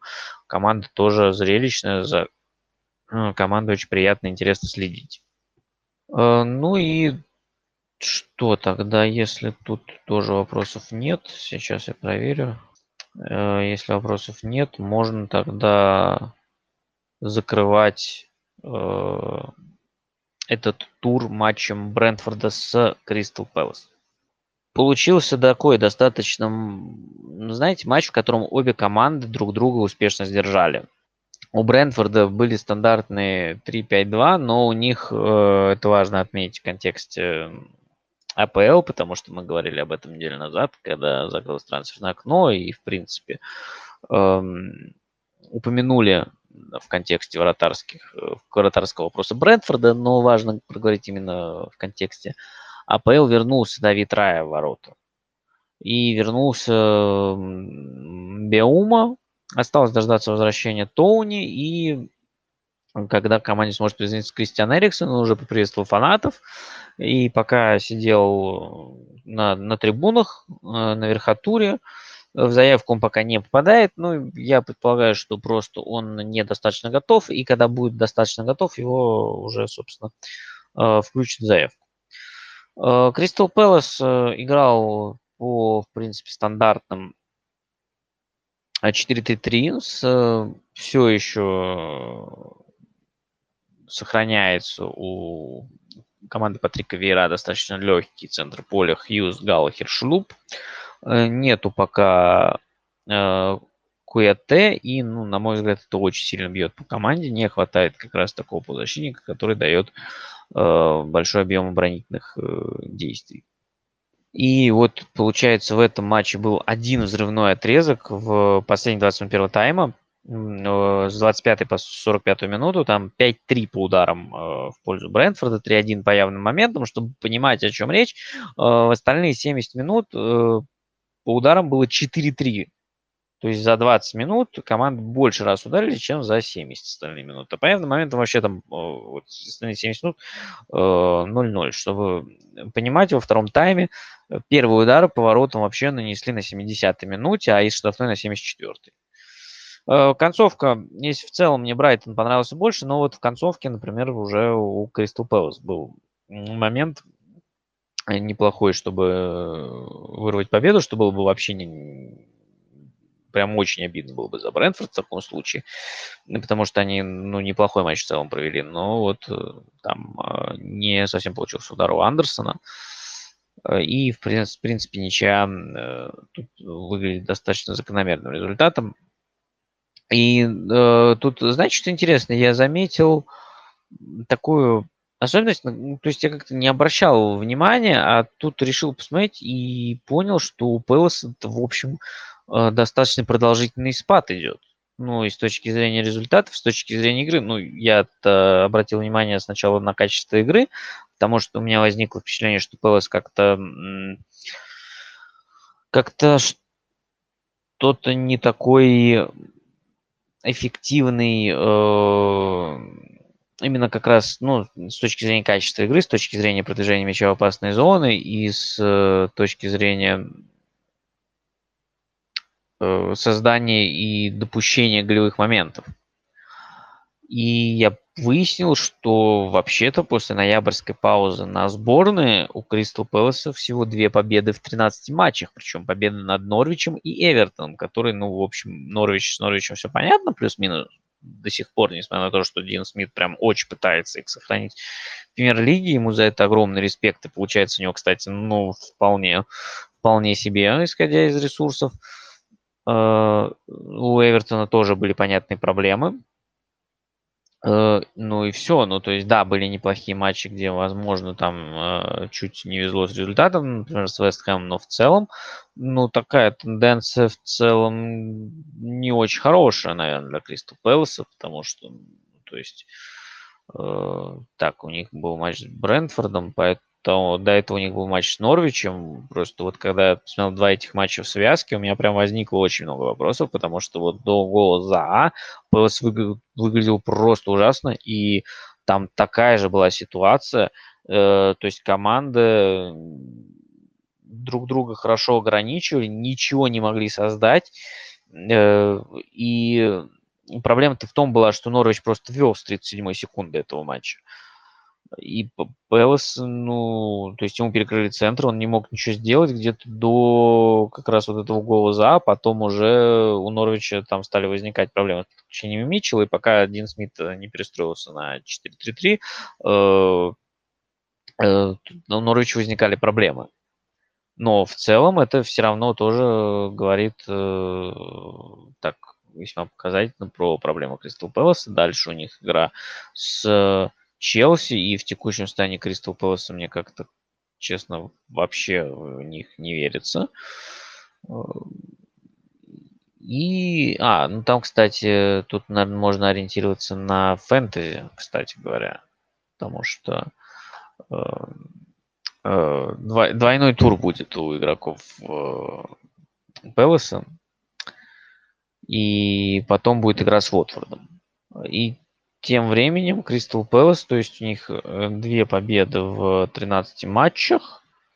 И, ну, от зоны вылета они пока далеко. О Еврокубках тоже, наверное, можно не мечтать. Но, в общем, определенные проблемы на мой взгляд, у команды есть. Вот. Ну, в этом матче... А, еще вы отметил про матч с Брэнфордом, то, что команды друг друга э, достаточно интенсивно прессинговали. И у Кристал Пэлас, если смотреть по оборонительным действиям, получается достаточно высокая линия обороны. Там 55 метров получается. Ну, это прям очень высоко и э, так э, весьма э, непривычно. Прям, ну, для них это слишком высоко. Но, то есть, тут прессинг такой, как инструмент как раз сдерживания соперников, а не создания моментов получился. То есть, интенсивность тоже хорошая. То есть, и у Пэласа, и у Брэнфорда. Но у Брэнфорда линия вот, оборонительных действий, конечно, намного ниже, там 39 метров. Но это просто такой характеристика стиля игры, повторюсь, вот э, с точки зрения качества игры, там, создания моментов, э, построения игры, мне больше понравился Брэнфорд. У Брэнфорда было 5 поражений подряд, то есть тоже такая была не очень удачная серия перед игрой с Кристал Пэлас, и, наверное, в этом плане ничья устроила и ту, и другую команду, нужно было как-то э, Понятно, что хотелось выиграть, но нужно как-то за очки цепляться и серии свои вот эти неудачные прерывать. Э, и Брентфорда возвращаются травмированные, плюс вот эти пять поражений подряд, это, ну, там соперники были. То есть там Ливерпуль и Мью Сити, плюс с МЮ был, на мой взгляд, достаточно неплохой матч, в котором МЮ очень подтащил Давид Дехе, и МЮ забил э, первым же моментом, к тому моменту, как Брентфорд свои три момента не реализовал. Плюс, э, собственно говоря, был Саутгемптон, который сейчас в потрясающей форме с начала декабря, и Эм, Вулверхэмптон с хорошо организованной линией обороны. Дальше вот у Брентфорда Арсенал, и я думаю, что это будет не такой простой матч, как может показаться. Брентфорд э, сейчас э, возвращает немножечко, конечно, ну, не совсем осеннюю форму, но близкую к ней, скажем так. И, в принципе, ну, если Сити, понятно, Сити просто слишком силен, но в целом Брентфорд тоже на продолжительных отрезках хорошо мог сдерживать Сити, поэтому я думаю, что с Арсеналом, э, ну, то есть Арсеналу будет прям непросто. Но после Арсенала э, будет серия матчей с э, командами из нижней части таблицы, и вот я думаю, что эта серия, там буквально там 3-4 тура она, по-моему, длится, э, она определит, насколько Брэнфорд сможет э, спокойно провести концовку сезона, закрепится ли э, ближе к середине или все-таки свалится вниз э, борьбу за выживание. Ну, не хотелось бы, честно говоря, чтобы он сваливался вниз, потому что команда прям э, на самом деле показывает очень качественный футбол в этом сезоне, но э, в какой-то момент травмы прям ее очень сильно подкосили. Так, и прилетело несколько вопросов в личку. А, кто вылетит в чемпионшип? Э, собственно, спрашивает Ам э, Утик, с которым мы общались в чате. А, кто вылетит в чемпионшип? Ну, я думаю, что вылетит э, Норвич. А вот две другие команды, ну, прям очень сложно предсказать, потому что, ну, вот по увиденному в последних матчах, и, конечно, и у Уотфорда, и у Бернли есть предпосылки к ну, они показывают неплохой футбол. Ньюкасл вообще сейчас э, прям набрал приличный ход. Лиц, несмотря на вот этот провал с Эвертоном последних матчах, тоже смотрелся неплохо. Я боюсь, что Брентфорд может свалиться. Может быть, кстати, и Кристал Пэлас еще поучаствует в этой борьбе. Эвертон, э, по идее, не должен мне кажется, что Эвертон, по идее, не должен. Ну, я пока не вижу... Пока наиболее э, очевидные варианты Норвич, Уотфорд и Берли, но я не удивлюсь, если будут какие-то сюрпризы, честно скажу. Вот. Э, кто будет четвертым в ВПЛ? Ну, тоже очень сложный вопрос, и тоже на него нет однозначного ответа, потому что вот до этого за Тоттенхэм был календарь и хорошо проведенная трансферная кампания, а сейчас они два домашних матча проиграли, у них три матча на выезде, и если там еще терять очки, а там следующий матч с Ман-Сити и потеря очков прям очень вероятно, ну, то есть и так Арсенал э, уже в трех очках, да, впереди а может оказаться в шести. Э, кто? Вестхэм, Манчестер Юнайтед, Арсенал, Вулверхэмптон, Тоттенхэм. Я думаю, что Вестхэм и Вулверхэмптон все-таки не потянут. Нужно разбираться между Юнайтед, Арсеналом и Тоттенхэмом. И э, у Юнайтед, опять же, качество игроков. И тут очень много будет зависеть от того, как они смогут, э, вот, э, грубо говоря, вот сейчас матч у них проходит, они проводят мощный отрезок, проводят слабый отрезок. Если они смогут вот за мощный отрезок забивать несколько мячей, которых э, им хватит для победы, то они тоже вполне могут бороться за Лигу чемпионов. Арсенал сейчас с точки зрения качества игры, наверное, выглядит наиболее явным кандидатом, но э, я э, думаю, что возможен провал, плюс э,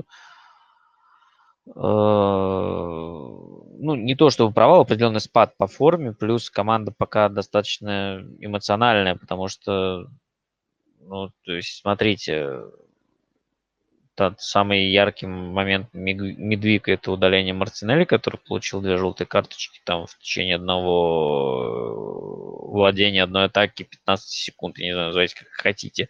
А, плюс, получается, э, до этого Э, у Арсенала был, э, было удаление в Кубке Лиги, когда там партий получил две желтые карточки за три минуты. До этого была игра с Манчестер Сити, где э,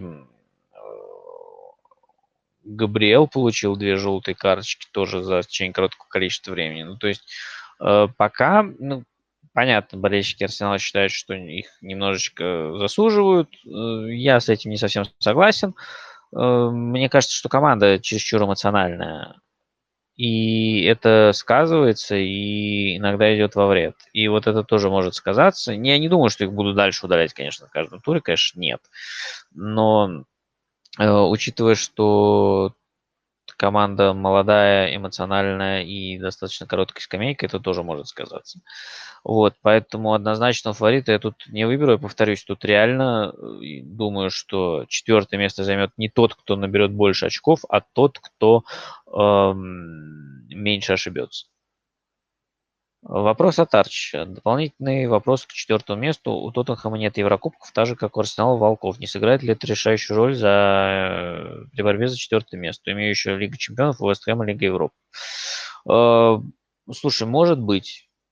Я тоже думаю, что это может э, стать важным фактором. Я поэтому и считаю, в принципе, об этом раньше уже говорил, что Вестхэм, скорее всего, со временем отвалится, с учетом того, что у них вот э, проблемы с обороной. Э, сегодня Курзума не играл, но вроде это не связано с... Э, не связано с инцидентом известным, да, который случился не так давно. Э, это связано с повреждением. Ну и я думаю, что, конечно, не хватит Вест Хэм на два фронта, и по составу э, немножечко команда, мне кажется, не дотягивает до конкурентов, но э, в целом, когда э, Вест Хэм играет э,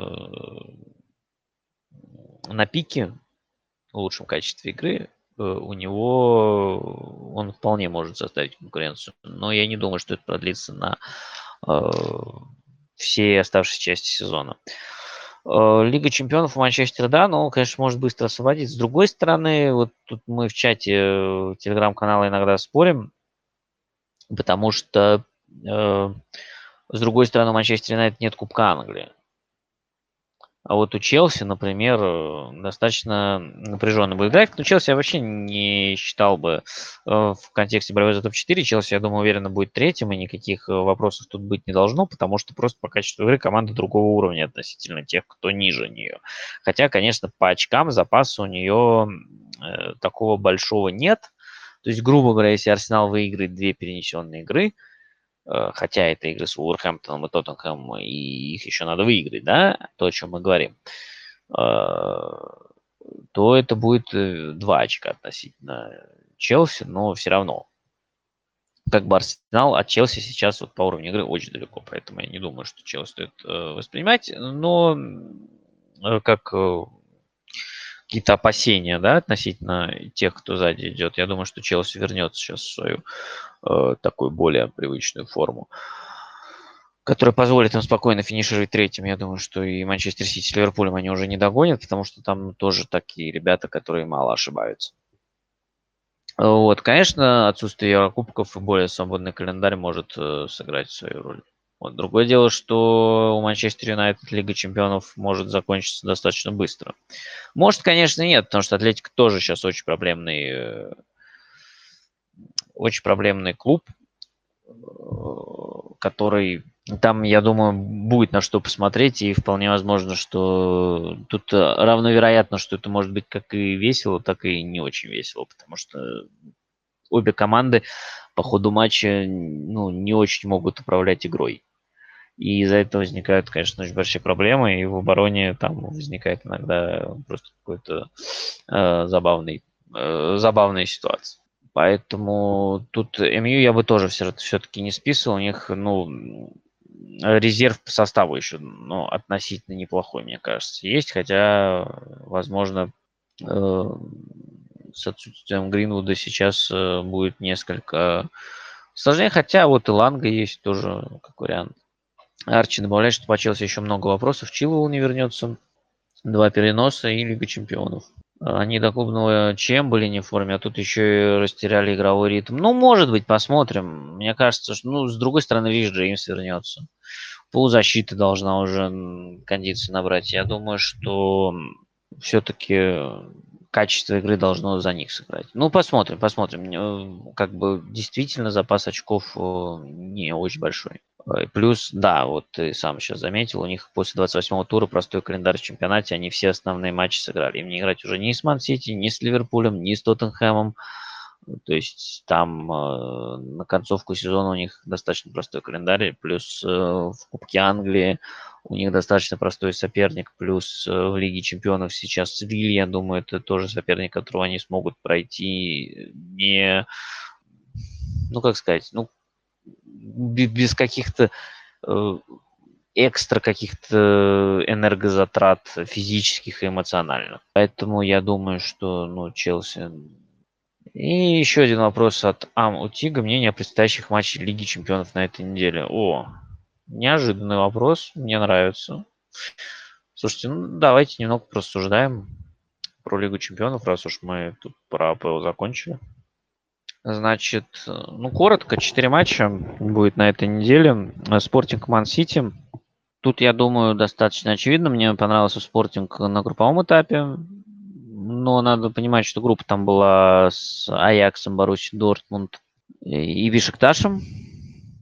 Это все-таки, скажем так, несколько, во-первых, несколько попроще, чем Э, то, что был, конечно, Манчестер Сити с ПСЖ Лейпцигом Брюген. И, во-вторых, э, это группа, в которой, ну, очень не повезло Боруссии, на самом деле, очень не повезло где-то с судейством, потому что и э, где-то сами чуть сэмоционировали и неровно сыграли, потому что и второй матч в Португалии они могли проигрывать э, не ну, с более комфортным счетом. И если бы не удаление Хумельса в домашнем матче с Эксом, они вообще могли бы его не проиграть. Э, Спортинг, повторюсь, с игровой точки зрения оставил приятное впечатление. У них очень мощные стандарты, но Манчестер Сити э, это просто ну, другой уровень. Я думаю, что может быть в Португалии на определенном отрезке Спортинг создаст определенные проблемы. Но в целом, я думаю, что проблем у Сити не будет. А, ПСЖ Реал. Сложно сказать. Мне кажется, пара без явного фаворита, потому что ПСЖ это такая команда, которой не обязательно играть хорошо, чтобы выигрывать. Она очень зависима от формы своих лидеров.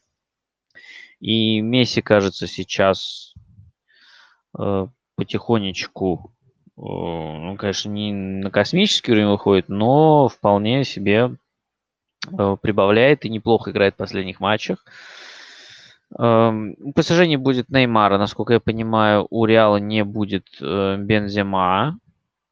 И это очень большие потери для, ну, соответственно, да, для тех, и для других, для, для команд.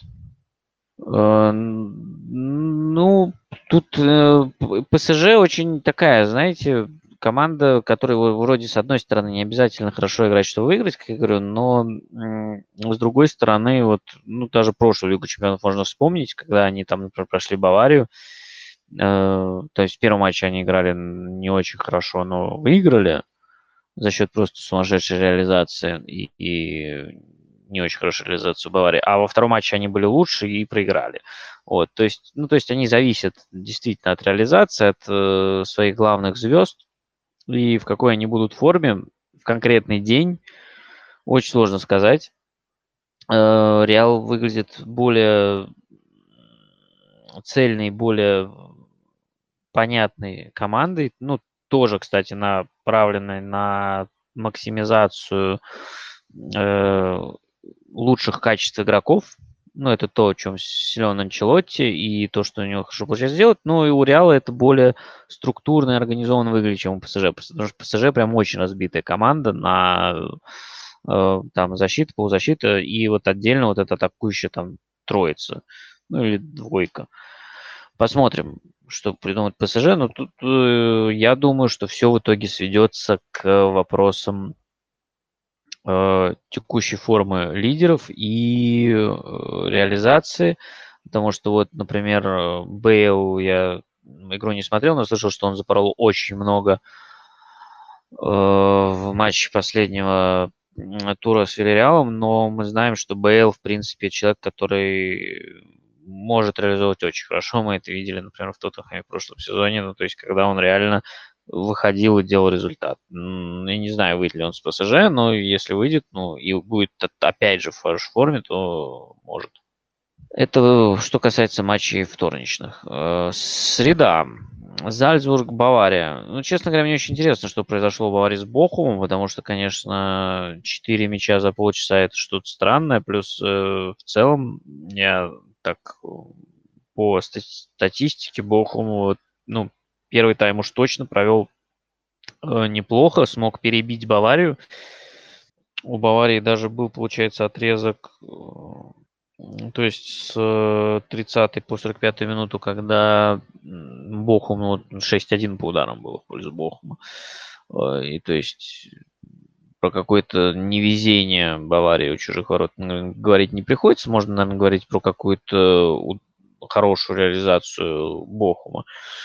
А, но я, с другой стороны, наверное, не стоит э, делать какой-то излишний акцент на одном матче. Так бывает. Плюс, я думаю, что и Нагельсман тоже прекрасно дает себе отчет в том, что у него э, в среду Лига Чемпионов. И Зальцбург это, конечно, команда тоже Э, вот из системы РБ, которая будет интенсивно прессинговать, пытаться играть вертикально, но опять же, я думаю, слишком большая разница.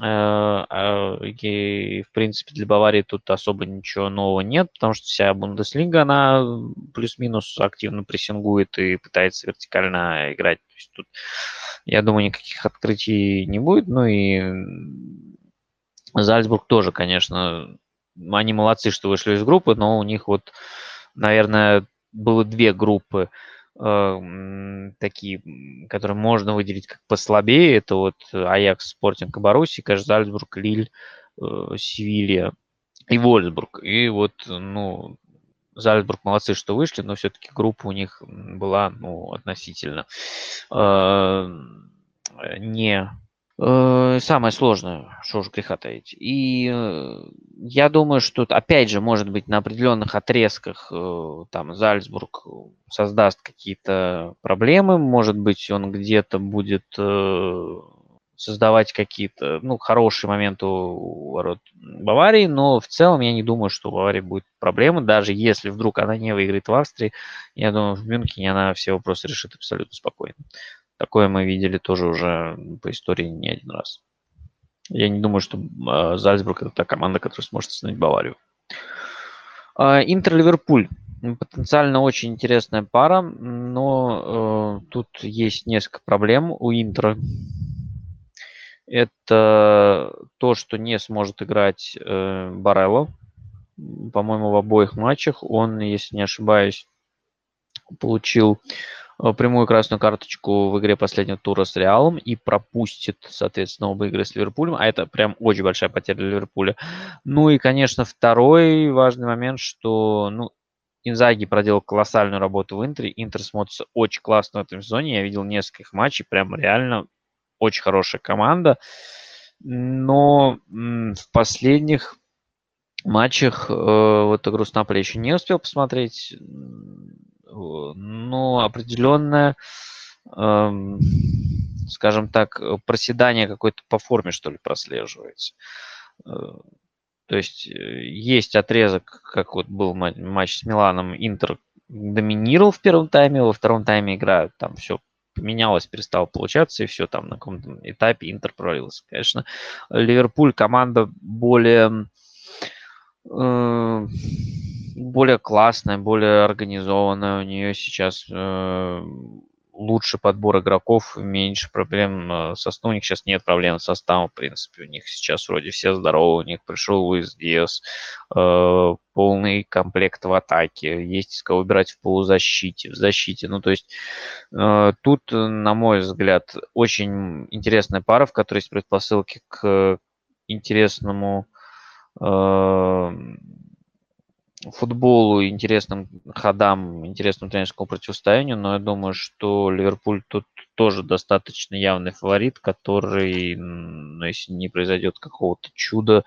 э, пройдет достаточно уверенно. Ну, просто сейчас Ливерпуль это одна из лучших команд мира, как и Манчестер Сити, и чтобы им противостоять, нужно ну, сочетание нескольких факторов, конечно.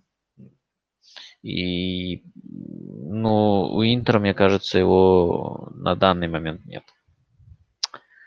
Uh, Амутик еще спрашивает, читала акции фанатов же нет, не читал.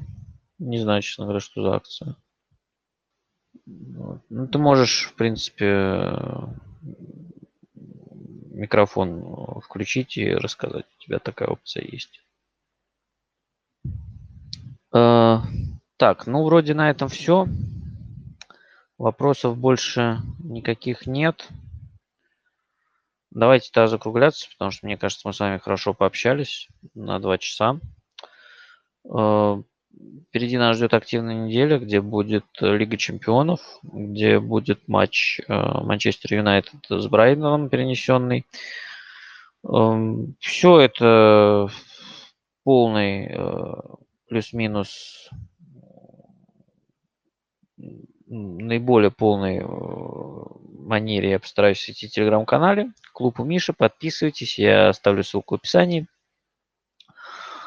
Э, спасибо всем, кто вживую присутствовал на этом э, чате. Спасибо всем, кто послушает записи. Ставьте лайки, комментируйте, там сердечки, звездочки. Всем хорошей недели, всем хорошего футбола. Спасибо, пока.